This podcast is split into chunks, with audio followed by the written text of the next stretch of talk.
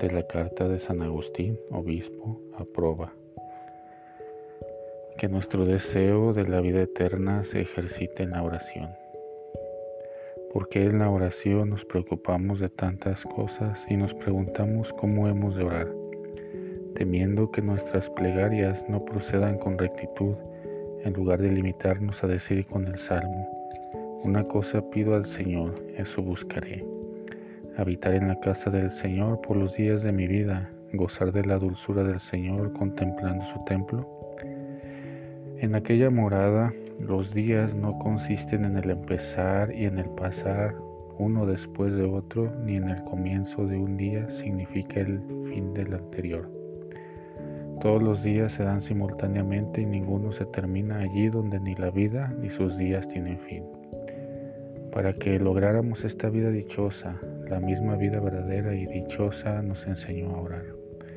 Pero no quiso que lo hiciéramos con muchas palabras, como si nos escuchara mejor cuando más locuaces nos mostráramos. Pues como el mismo Señor dijo, oramos a aquel que conoce nuestras necesidades aún antes de que se lo expongamos. Puede resultar extraño que nos exhorte a orar a aquel que conoce nuestras necesidades antes de que se las expongamos.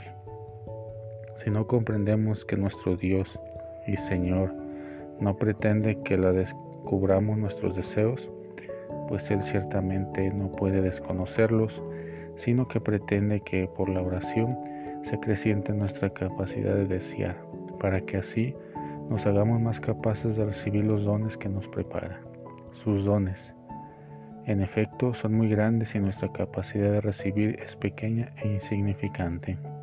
Por eso se nos dice, dilaten su corazón. Cuanto más firmemente creemos, más firmemente esperamos y más ardientemente deseamos este don, más capaces somos de recibirlo.